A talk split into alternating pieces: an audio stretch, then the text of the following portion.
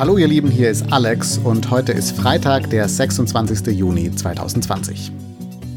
Das hier ist eine besondere Folge von Morgenbrot. Und zwar, vielleicht könnt ihr euch erinnern, vor ein paar Wochen ging es hier in Morgenbrot um eine Freundin von mir aus den USA, die, obwohl sie sich selbst gegen Rassismus einsetzt, doch festgestellt hat, dass sie irgendwie auch Teil des Problems ist in ihrem Land. Und diese Erkenntnis hat mich sehr nachdenklich gemacht und bei mir auch zu so einer Selbstreflexion geführt, aus der dann Folge 10 von Morgenbrot entstanden ist.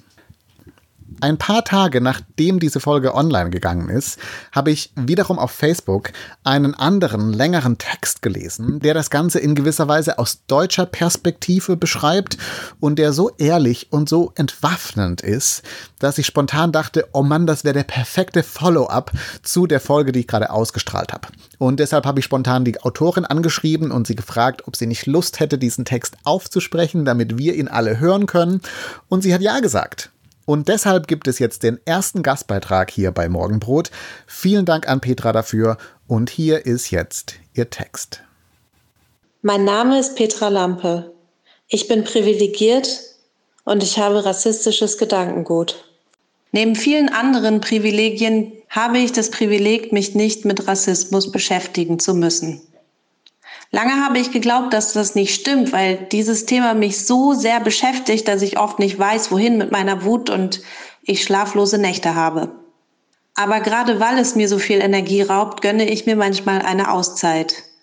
Ich muss dabei soziale Medien meiden, aber es geht. Ich kann shoppen gehen, ausgehen und an die Ostsee fahren, ohne mich mit Rassismus beschäftigen zu müssen. Ich bin privilegiert. Und ich gebe zu, dass ich froh bin, dass es so ist. Ich habe gemeinsam mit befreundeten People of Color genug Wohnungsbesichtigungen, Amtsgänge und andere Alltagssituationen erlebt, genug Erzählungen von ihnen zugehört, um dankbar zu sein, dass es mir nicht so ergeht. Ich möchte nicht, dass People of Color diskriminiert werden, aber ich möchte auch nicht tauschen. Allein diese Erkenntnis reicht für mich aus, mich gegen Rassismus zu engagieren. Wenn ich mich nicht so fühlen soll, dann sollen es andere Menschen auch nicht.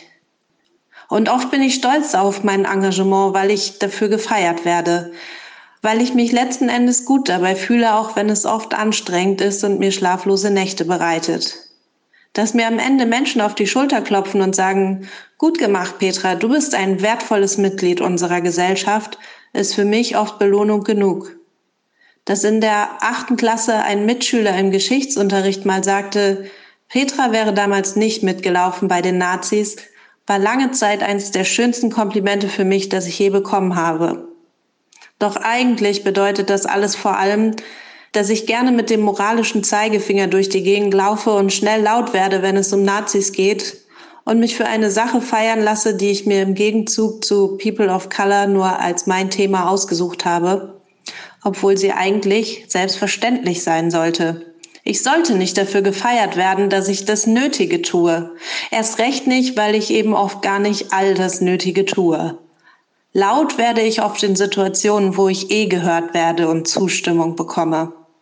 Und wenn dann mal wieder nur ich eingeladen werde zu einer Lesung mit dem Hässlich Willkommen Buch, das ich gemeinsam mit jungen Geflüchteten geschrieben habe, dann korrigiere ich zwar gerne andere, indem ich sage, also ich bin nur die Herausgeberin, das müssen Sie mit den AutorInnen besprechen rege mich insgeheim über deren Ignoranz auf, aber informiere die AutorInnen im nächsten Atemzug darüber, dass sie bitte pünktlich sein sollen, weil ich das Gefühl habe, ihnen die deutsche Kultur, in der sie seit mehreren Jahren leben, erklären zu müssen. Ich kann also laut gegen Nazis schreien und gleichzeitig rassistisches Gedankengut in mir haben. Ich kann mich in der Arbeit mit Geflüchteten engagieren und mir dabei elitär vorkommen, weil ich etwas für die Menschen tue, weil ich denke, dass ich diejenige bin, die Ahnung hat und sie nicht. Ich kann mich damit brüsten, in dem weltweit größten Jugendverband zu arbeiten, einen guten Austausch mit internationalen Partnerschaften zu haben, offen für alle Menschen zu sein und dann im eigenen Ortsverein Räume so einnehmen, dass alle wichtigen Entscheidungs- und Vorstandspositionen weiß besetzt sind. Ich kann bei den Events, die ich veranstalte, Statements verlesen, dass auf unserer Bühne kein Rassismus geduldet wird und zur gleichen Zeit ausschließlich weiße Künstlerinnen einladen und es im Nachhinein noch schlimmer machen, indem ich mich, wenn ich darauf angesprochen werde, damit herausrede, dass ich nun mal nicht so viele People of Color kenne und beim Einladen auf die Slam-Szene zurückgreife, die eben sehr weiß ist. Ich kann bei meinen Poetry Slams eine sogenannte offene Liste führen und denken, damit sei dann ja klar, dass alle willkommen sind. All das kann ich tun und habe ich getan, oft unbewusst und manchmal tue ich es noch. Aber ich arbeite daran, es zu ändern. Diese Dinge zu reflektieren ist ein erster Schritt dazu. Es bedeutet nicht, dass ich in Zukunft alles richtig machen werde, aber es bedeutet, dass ich bereit dazu bin, mich hinterfragen zu lassen. Vielleicht Möchtet ihr mir dabei helfen oder euch mit mir auf diesen Weg machen?